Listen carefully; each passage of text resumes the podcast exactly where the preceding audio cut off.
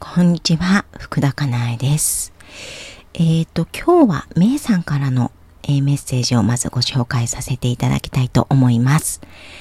こんにちは、いつも楽しく聞いています。週末体調が悪く久しぶりに寝込んでしまいました。なかなか気持ちが浮上してこないなと思っていたのですが、かなえさんの嬉しそうな声を聞いていたら元気になってきました。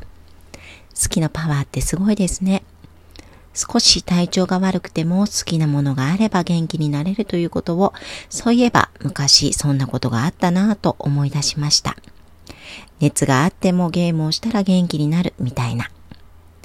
ママ角の自分を知る質問を読んでいて、そういえばお花好きかもと思い、来月からお花の定期便を申し込んでみようと思っています。好きなことから得られるパワー大事にしたいです。ありがとうございます。ね、好きなこと大切ですよね。うん。で、好きなことやるってことと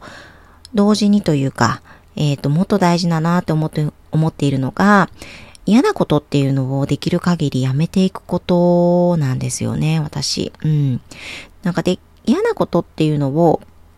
うんと、まあ、すぐにやめるっていうのもあるけれども、なんか嫌なことを、なんかこう少しでも楽しいこととか、うん。なんかそういうものに変えていけたらいいなっていうふうにも思いますし、なんか好きなことの中でも、なんか若干嫌なこととかってあるじゃないですか。それを、うんと少しでも排除したり、なんかマシな状態にできたり、うん、それもなんかすごく意識しているところなんですよね。うん、あの なんかすっごい、うん、なんか関係ないことかもしれないんですけど、あの、今ね、ラジオトークを収録させてもらっているんですけれども、そのね、マイクを工夫したりとか、うん、なんかその収録をするそのマイクの使い方っていうんですかね、それを今工夫していて、少しでもそのストレスがなくなる方法はないかなって、うん、マシになる方法はないかなって、うん、そうそうそう、そういうことをね、なんか常に考えるようにしています。あとは、マシって言うとあれなんですけど、心とか体が少しでも軽くなる、楽になるものはないかなとか、そういう方法はないかなとか、そういうことをね、なんか常に考えるようにしていますね。うん。特にね、私、あの、ドキドキすることとか怖いことっていうのものすごく苦手なんですよ。もうそれがあると、なんかすごくうん、苦しくなってしまうんですよね。な人によってはね、そういうことがあんまり気にならないとか、そういうことがあっても大丈夫っていう方とかもね、いると思うんですけど、そう。私は安心だとか安全だとか、ものすごくそこが重要なんですよね。うん。それがないと、ちょっとね、しみじみとした幸せっていうのを感じられにくいので、そう。だからね、それをすごく大事にしています。で、これがじゃあ、ど、どうしたらわかるかというか、自分にとって大切な感情とか大切なものとか、そういうものが、じゃあどうやったら、あの、知っていけるのかってなると、これってね、やっぱり行動なんですよね。行動してみてやっとわかる。うん。やってみて、あ、これ私苦手だったとか、あ、これ私めちゃくちゃ好きだとか、うん、そういうことやっぱりわかるんですよね。行動するとね、心が動くじゃないですか。で、心の状態が変化するじゃないですか。そうすると、あの、それにやっと気づくことができる。もちろんその状態が変化しても、それに目を向けようとしていないとわからないので、そこは見てあげるってことは大事なんですけれども、そう、やっぱりね、行動しないとわからないんですよね。妄想の世界ではね、なんかやっぱり私はわからない。わかる人もいるのかもしれないけど、でも大抵の人はわからないんじゃないかな。やってみてわかるんですよね。でやってみると、やっぱりそこにね、なんか時間とかエネルギーとかお金とかがかかる場合もあるんですけどね。うん、かかる場合もあるんだけれども、でもその先の人生のことを考えると、その人生を幸せに生きるっていうことを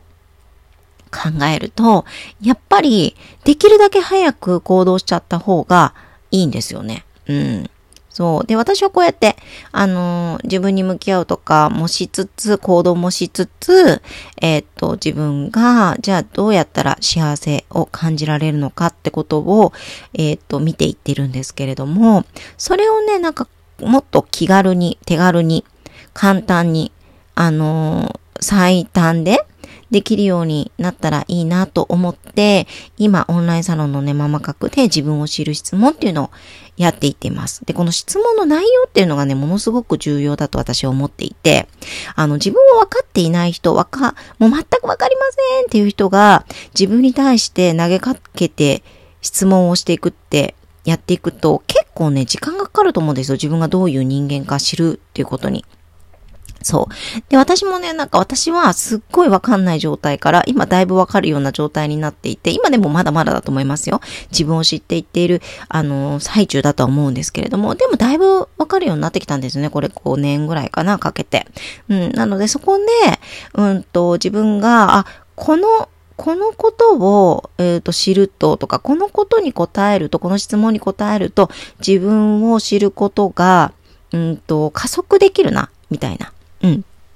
そういうふうにね、感じる質問を今させてもらってるんですよね。で、実際、うんと自分を知るきっかけになったり、あとはね、あの、こうすごいいいのが、ママ角の場合はメンバーさん、他のメンバーさんの、えっ、ー、と、回答っていうのもね、見ることができるわけですよ。あの、見たいと思わなかったら別に見なくてもいいんですけどね。うん。見ることもできるわけですよ。で、そうするとね、それがまた自分を知るきっかけにもなるんですよね。あ、この人はこうやって思うんだ。あ、私もそうかもってなったりとか、反対に、あ、この方はこうやって思うけど私全然そんなこと思わないわとか、うん、それもね、やっぱり自分と人との違いを知るってことも自分を知るきっかけになるので、ものすごくいいんですよね。うん。なのでね、なんかその、そう、ものすごく、あの、役に立つし、あの、メンバーさんはね、ぜひやっていただけたらなと思います。で、あの、ママ角ね、まだ、あの、参加されてない方で、もしなんかその自分の、なんかこう、ことが全然よくわかんないなんかこう、幸せに生きたいと思うけれども、なんか今全然そんな風に考えられないとか、幸せに生きるってどういうことなんだろうみたいな、そういうことね、感じられてる方ね、ぜひ、あの、そう、あの、1ヶ月とかでもいいので、参加していただいて取り組んでいただけるといいかなと思います。うん。で、これ、なんかね、幸せに生きられていない状態だと、あの自分を知ることってね、結構どうでもいいことのように思えるんですよ。だからそれよりも目の前の問題を解決したいとか、悩みを解決したいっていうふうに思いがちなんですけれども、あのね、目の前の問題とか悩みって、それを解消しよう、それを解決しようと思っても、なかなかね、解決できないんですよ。なんかそこじゃないんですよね、根っこが大抵。うん。あの、そう、別のところにある。だから別のところにフォーカスしなければいけないんだけれども、あの、それってなかなか自分では難しいんですよね。で、それもやりつつ、あの、自分を知るっていうことをやっていくと、すごくいいんですよ。うん。自分を知るということは、今の自分を幸せにすることができるってことにつながりやすいので、そうそう。ね、で、その根っこを知るってことは結構過去なんですよね。うん。で、過去に縛られすぎるのもあんまりお勧めしないんですよね。うん。あの、そっちをやっていくことっていうのも、まあ、大切は大切だし、私自身もそれで楽になった部分もすごくあるんですけどね。あるんですけれども、今の自分を幸せにするってこともすごく大事。うん。で、あの、簡単にできる方は今の自分を幸せにするってことだと思うんですよ。うん。で、そのためには、あの、自分を知るってことも、あの、大切になってくるし、うんと、自分を知るために行動するっていうこと。うん、行動するってことは、まあ、これもね、あの、今の自分を幸せにするってことにもつながるんですけれども、そこも重要なんですよね。うん、なので、ぜひぜひ、あの、なんかこう、自分の今に満足できないなとか、あの、自分のこと全然自分なのに分かってないなとか、そういうふうに感じられてる方はね、なんかこうやってみてもらえるといいかなと思います。ママ角の自分を知る質問。うん。そうそうね。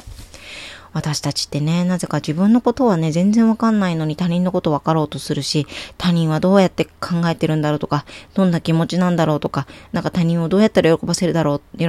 ばせることができるだろうって他人のことね、ばっかり考えてしまうんですけれども、ね、まずはね、自分を知ることってすっごく重要なので、ぜひ心がけていただいたらいいかなっていうふうに思います。はい。少しでも参考になるところがあったら嬉しいです。では、ありがとうございました。福田かなえでした。